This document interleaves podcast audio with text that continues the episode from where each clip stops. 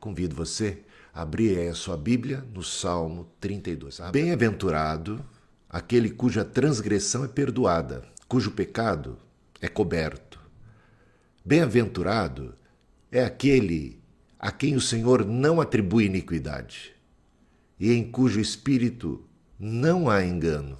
Enquanto calei os meus pecados, envelheceram os meus ossos, pelos meus constantes gemidos todo dia, porque a tua mão pesava dia e noite sobre mim, e o meu vigor secou como no calor do verão. Confessei-te o meu pecado, e a minha iniquidade não mais ocultei. Eu disse: Confessarei ao Senhor as minhas transgressões, e tu perdoaste a iniquidade do meu pecado. Sendo assim, todo que é piedoso te fará súplicas em tempo de poder te encontrar. Com efeito, quando transbordarem muitas águas, não atingirão. Tu és o meu esconderijo.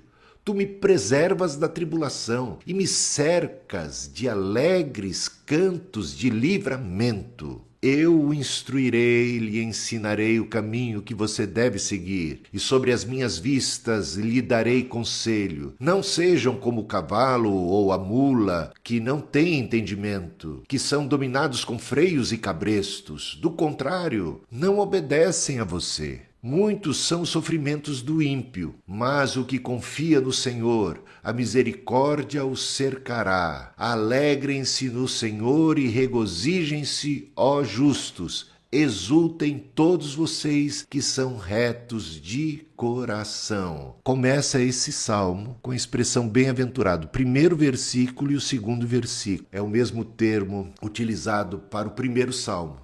Bem-aventurado varão que não anda no conselho dos ímpios, nem se assenta na roda dos escarnecedores, antes tem o seu prazer na lei do Senhor e na sua lei medita de dia e de noite. Bem-aventurado é o abençoado, verdadeiramente feliz. Então, esse é um salmo que vai tratar do tema da felicidade. Salmo de Davi. Uma pessoa como Davi, com todos os benefícios, privilégios de um rei, a melhor comida, as melhores roupas, o melhor tratamento, as honrarias todas, os prazeres da vida, os recursos, riqueza, dinheiro, poder, a glória, a fama, ele tinha tudo isso. A gente sabe que Davi cometeu um pecado gravíssimo. Ele infringiu um dos mandamentos: não cobiçarás a mulher do teu próximo. E ele cobiçou. Batseba, mulher de Urias. Depois, não querendo lidar com as complicações daquele adultério, ele acabou provocando a morte de Urias, dando ordens para que Urias fosse posto no fronte no campo de batalha. E Urias veio a falecer. Como é que foi que Davi lidou com essa culpa? E a gente vai ver aqui que ele tentou dar uma garibada, tentou empurrar a sujeira para debaixo do tapete, ele ocultou de todo mundo, disfarçou e ele tentou também enganar a si mesmo. E a gente vai ver que o que ele experimentou foi uma dor muito profunda lá dentro.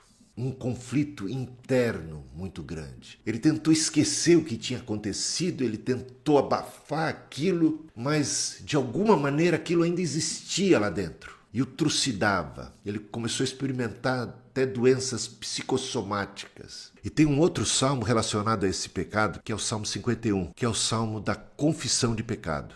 Quando Davi confessa o seu pecado. O Salmo 51 é anterior ao Salmo 32. O Salmo 32 já fala da perspectiva da alegria, do alívio. Uma das sensações mais extraordinárias da vida é o alívio o alívio da dor, o alívio de receber o perdão. O alívio, gente, o alívio é uma das mais deliciosas sensações da vida, mais alegres e felizes sensações da vida, o alívio.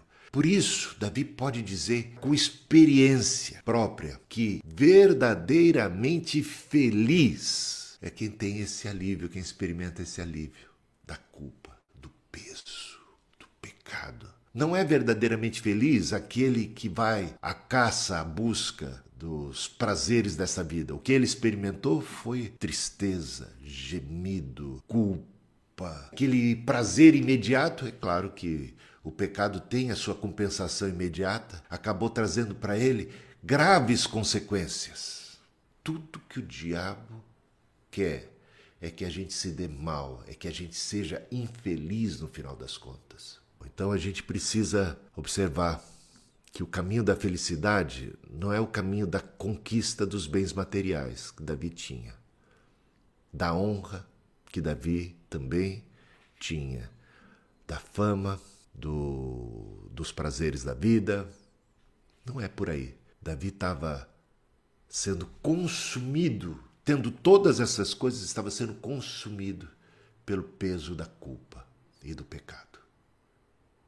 Agora, quando ele experimentou perdão, ele experimentou alívio, alegria, verdadeira alegria, agora ele canta. Agora ele traz esse louvor a Deus, esse canto de alegria, de regozijo, e ele declara em alto e bom som para todo mundo ouvir. Esse é um, é um salmo que também tem um propósito de sabedoria, ensinando para mim, para você, que a verdadeira felicidade está no perdão. Verdadeiramente feliz é aquela pessoa cuja transgressão foi perdoada por Deus, cujo pecado foi coberto por Deus. Quatro Bem... palavras para descrever o pecado. É interessante isto, né? Em dois versículos, quatro palavras para falar sobre aquilo que rouba a nossa felicidade, aquilo que nos destrói: transgressão, pecado, iniquidade, engano. São quatro palavras distintas. A primeira delas é pechar, traduzida por transgressão é um ato de rebeldia, de rebelião contra Deus.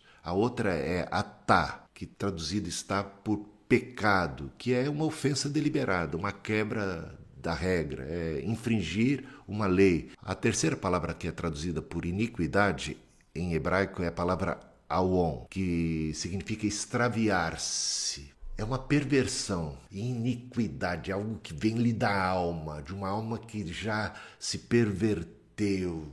E a terceira palavra é remiar, traduzida por engano, tem a ver com a hipocrisia, com a fachada que a gente quer passar, a imagem que a gente quer preservar e muitas vezes o auto-engano. Uma série de articulações para se esquivar da culpa, se auto-justificar, tentar esquecer, tentar encobrir de nós mesmos, porque conviver com aquilo, não, não, ah, coisa do passado, não acontece. Ah, e muitas vezes alguém pode chegar para você e pode dizer, né, uma tentativa de ajudar um amigo, pode dizer assim: ah, não esquenta a cabeça com isso, é, né, não liga, alivia a consciência. E você pode estar tá tentando de, de todas as formas é, até tomando medicamentos para se sentir melhor em relação ao acontecido. Tentar se esquivar ou se livrar daquilo de com os recursos, muitas vezes recursos do engano, de tentar tapar o sol com a peneira, de tentar mascarar a situação de si para si mesmo, para poder conviver. Não. Vamos esquecer disso, esqueça, esqueça, esqueça.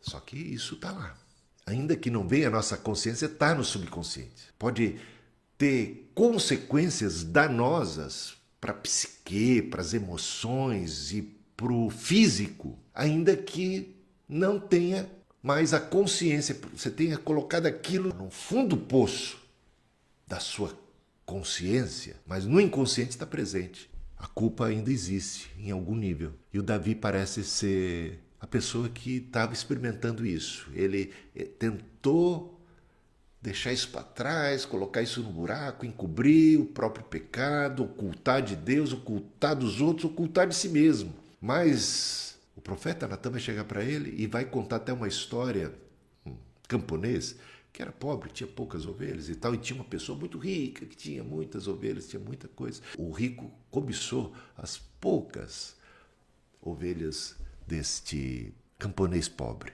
não contente com todas aquelas que já possuía.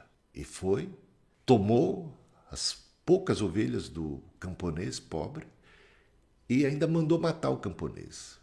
E o profeta Natan vem com essa abordagem diante de Davi: o que, que você acha? Aí o Davi falou: quem é essa pessoa? Ele merece a morte, pena de morte para essa pessoa que fez algo tão horrendo. E o profeta Natan vai dizer: Você é essa pessoa. Como assim? Veja, ele como que já havia esquecido o que tinha praticado.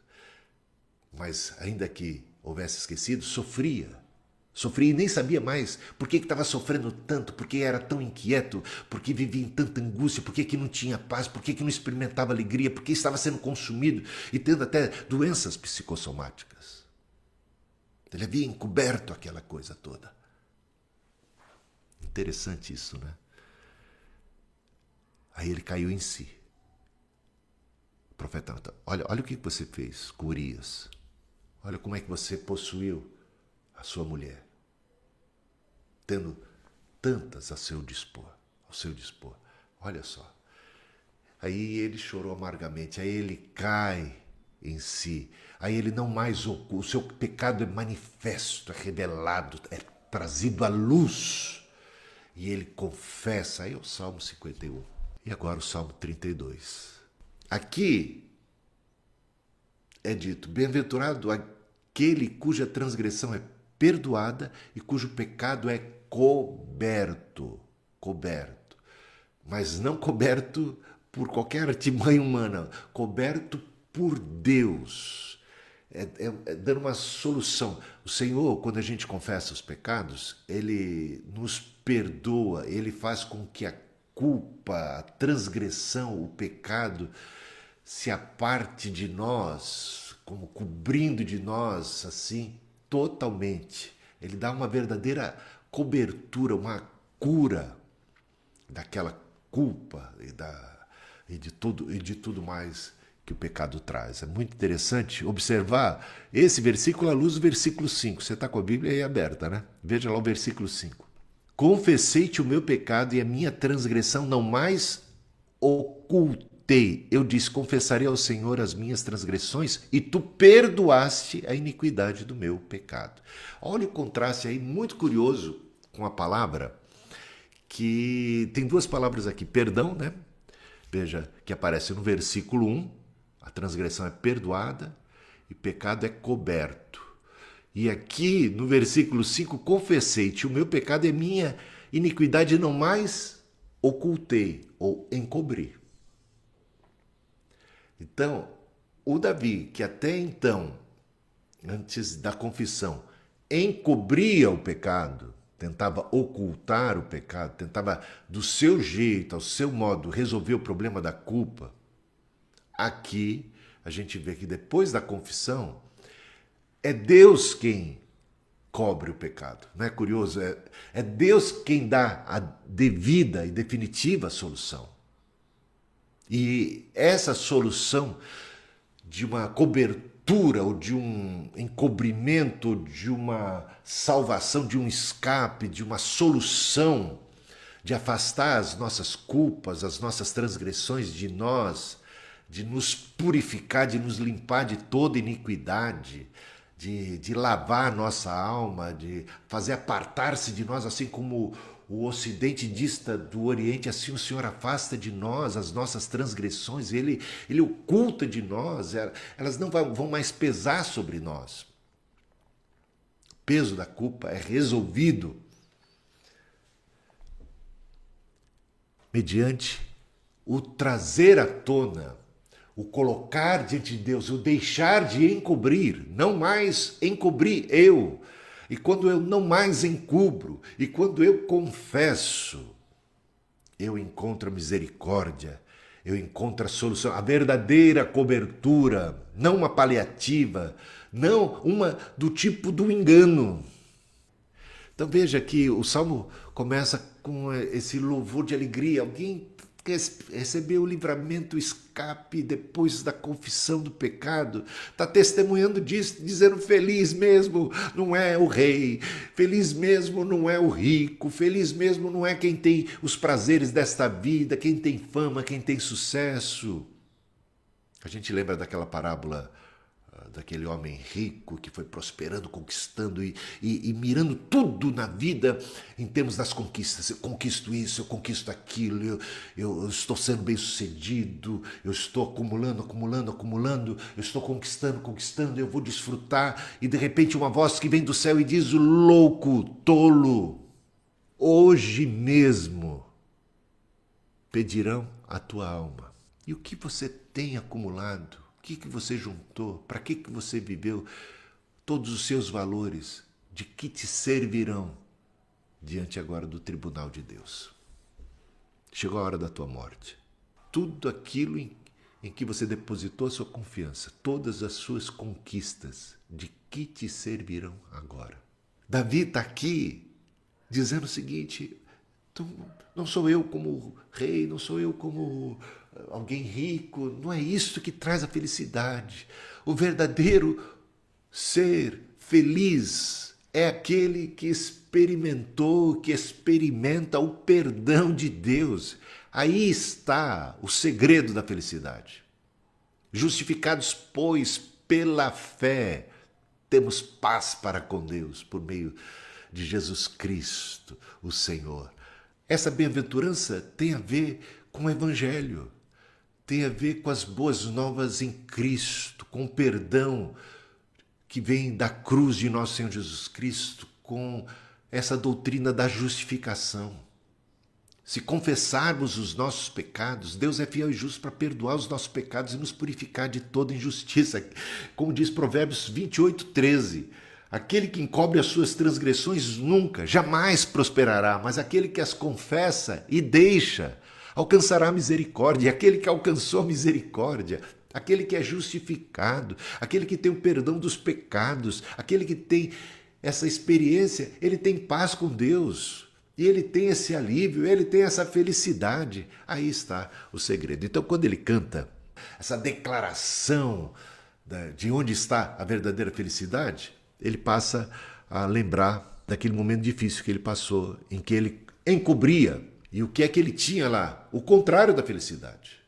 Ele tinha angústia, ele tinha tristeza, ele tinha um peso destruidor, avassalador sobre si. A partir do versículo 3, ele começa a descrever aqueles momentos difíceis, até mesmo para instruir a mim, a você e a todos que lerem o salmo. Enquanto calei os meus pecados, envelheceram os meus ossos. A gente acha que está se dando bem quando a gente oculta as coisas. Não, a gente está é, plantando algo terrível para a nossa própria existência. Aquele que encobre as transgressões jamais prosperará. O psicológico, espiritual abalado, tudo mais começa a degringolar pelos meus constantes gemidos todo dia, que ele muitas vezes nem sabia por que gemia tanto, nem sabia porque estava tão inquieto, estava tão mal, estava tão aflito, estava tão temeroso, tentando ocultar, enganando a si mesmo. Muitas vezes isso ficava num certo limbo lá do subconsciente, causando tantos males. Porque a tua mão pesava dia e noite sobre mim. A mão de Deus pesa? O pai disciplina o filho a quem ama. Se a mão de Deus está pesando sobre sua vida, isso é um sinal do amor de Deus e do cuidado. É para que a gente venha cair em si, para que a gente venha reconhecer onde erramos, onde tropeçamos, porque o Senhor quer nos restaurar porque o Senhor não quer que a gente viva no engano, na hipocrisia. Louvado seja Deus que cuida de nós e que faz a sua mão pesar sobre nós quando nós pecamos e não nos arrependemos e não confessamos. Porque isso é pedagógico, porque isso é disciplinar, porque o que Deus quer, afinal de contas, é a nossa cura. E a cura não pode acontecer se não houver a verdade. Conhecereis a verdade, a verdade vos libertará. A luz se manifestou ao mundo, mas tem gente que ama mais as trevas do que a luz. E aí não pode experimentar a libertação. Não pode experimentar o perdão. Não pode experimentar o alívio. Porque acha e entende que felicidade está nas trevas, que a felicidade está na maneira como você articula as coisas e age na sua vida. Naquilo que você busca, naquilo que você almeja, espera e. Bom, Davi está dizendo que por aí não é que você vai encontrar o caminho da felicidade. E o meu vigor secou no calor do verão. O vigor, a energia, o prazer, o ânimo, o apetite, sabe? Até isso acabou se perdendo.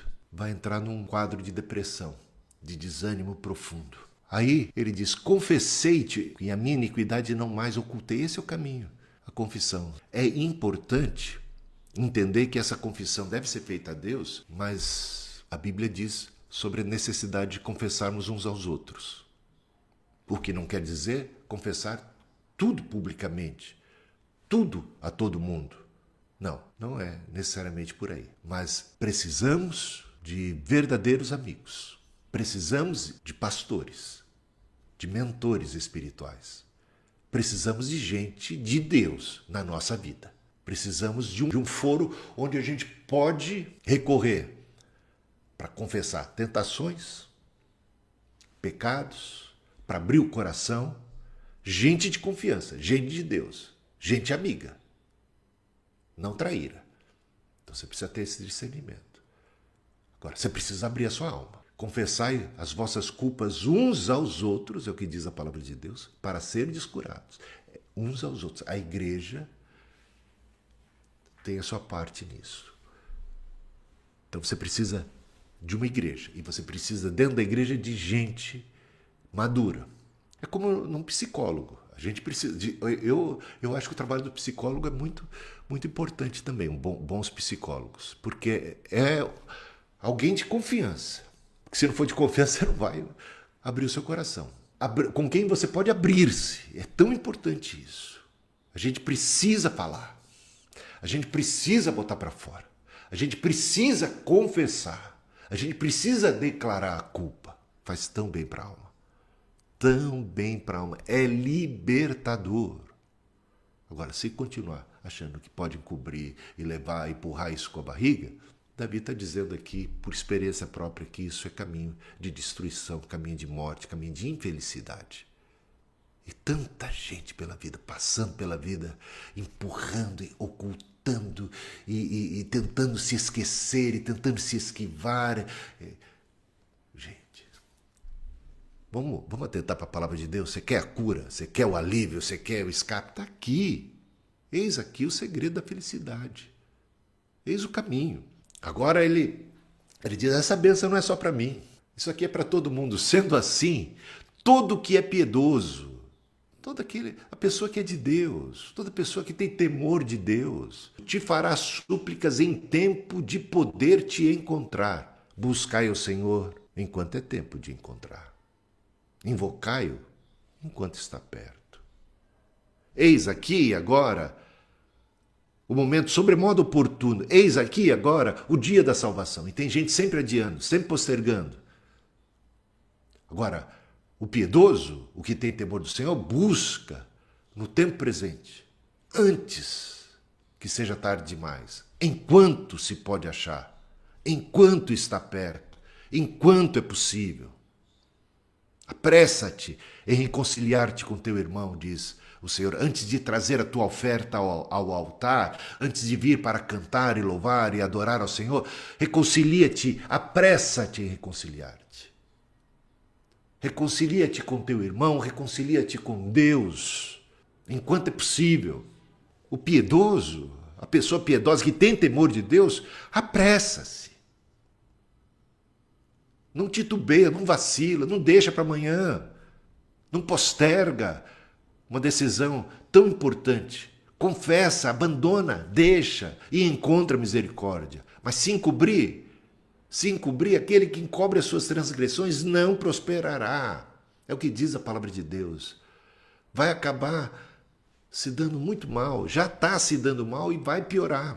Fará súplicas em tempo de poder te encontrar. Com efeito, quando transbordarem, é aí o que, que acontece. Quando transbordarem as muitas águas, quando vier correnteza contra você, quando vier tempestade, você construir a sua casa sobre a rocha e não sobre a areia. Agora, quando você está no engano, quando você está camuflando as coisas, a sua casa está construída sobre a areia e vão vir as águas e haverá destruição.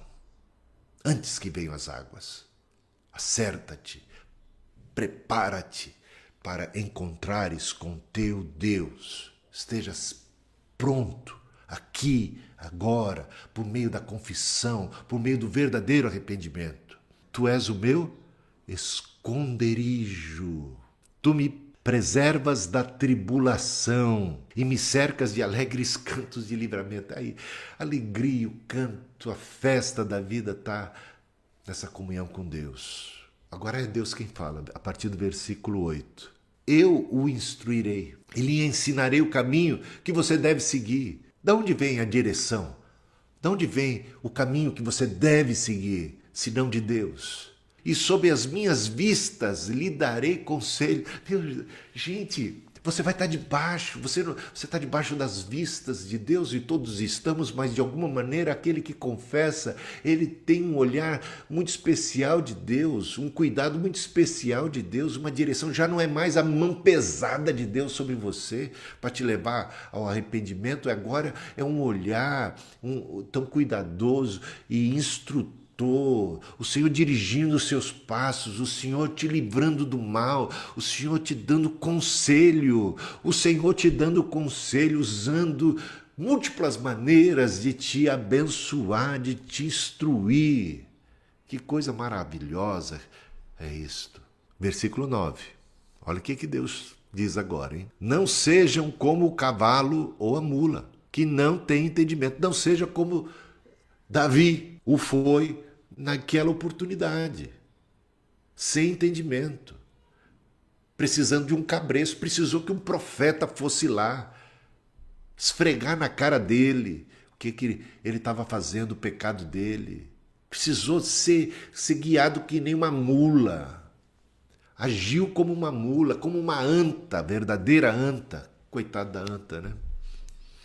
Mas é a maneira da gente expressar e dizer que tem gente que está tão fora do prumo, tão obstinada, tão enfiada no pecado, tão dominada pelo mal, pela insensatez, tentando, cheio de manobras e artimanhas e, e, e tentando encobrir as coisas e achando que vai se dar bem assim e que tem se dado bem assim, quando esse não é o caminho. Aí Deus tem que pesar a mão e, e muitas vezes nem assim chega ao convencimento, ao arrependimento. Não seja como a mula, diz o Senhor. Não seja como um cavalo que precisa de freios de cabresto. Não é assim que o Senhor quer nos conduzir. O Senhor nos criou com livre-arbítrio. O Senhor quer que a gente tome decisões sábias, que a gente dê ouvidos a Ele, de livre, espontânea vontade, que a gente aprenda as lições.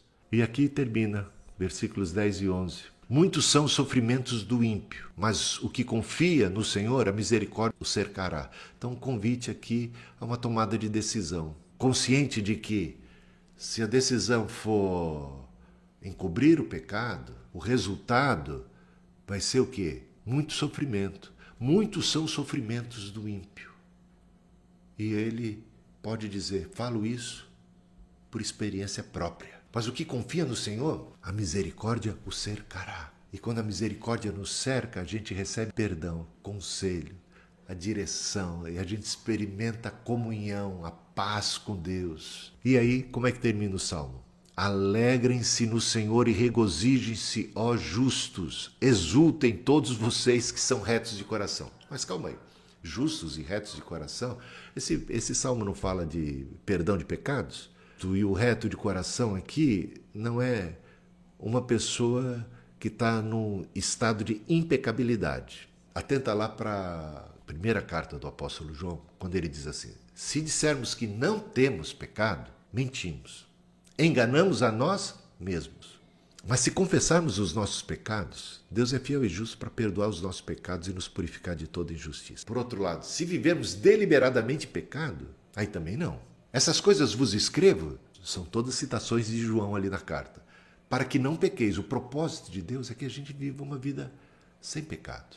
Mas se pecar, temos em Cristo um advogado e não um juiz. Não devemos fugir de Deus, devemos nos aproximar de Deus, porque em Deus temos a misericórdia. O nosso relacionamento com Deus não é daquele do tipo, vou tentar fazer uma barganha com Deus para que Deus seja misericordioso para comigo. Eu não tenho que convencer a Deus de ser misericordioso para comigo. Eu tenho que reconhecer que Ele é misericordioso. Eu não tenho em Deus um adversário, um juiz. Eu tenho em Deus um advogado. Eu tenho em Cristo um advogado, um amigo alguém que é por mim. Nenhuma acusação há para os que estão em Cristo Jesus. Ele nos defende. O castigo do pecado que era certo sobre nós caiu sobre ele, por sua chaga somos sarados. O justo é aquele que é justificado. Então, a palavra reto aqui é alguém que é limpo, transparente diante de Deus. Alguém que é transparente, alguém que confessa é alguém que é transparente. Esse sempre tem a misericórdia de Deus a seu dispor. Não é alguém que vive em hipocrisia, é alguém que é Eis-me aqui, Senhor, com as minhas falhas, o Senhor conhece, eu me coloco diante de Ti, eu abro o meu coração diante do Senhor, me perdoa, eu quero, mas eu sou fraco, mas eu quero, me perdoa, me ajuda, me dê força, Senhor. Me purifica, me santifica, me dê poder, me ajuda, me instrua, Senhor, no caminho que eu devo andar, me dê conselhos. Ó oh, Senhor, me guia, Senhor, preciso tanto de Ti a misericórdia te cercará. A misericórdia te cercando, o conselho sobre você, paz com Deus, verdadeira felicidade. A verdadeira felicidade está aí. Esse é o caminho, a confissão.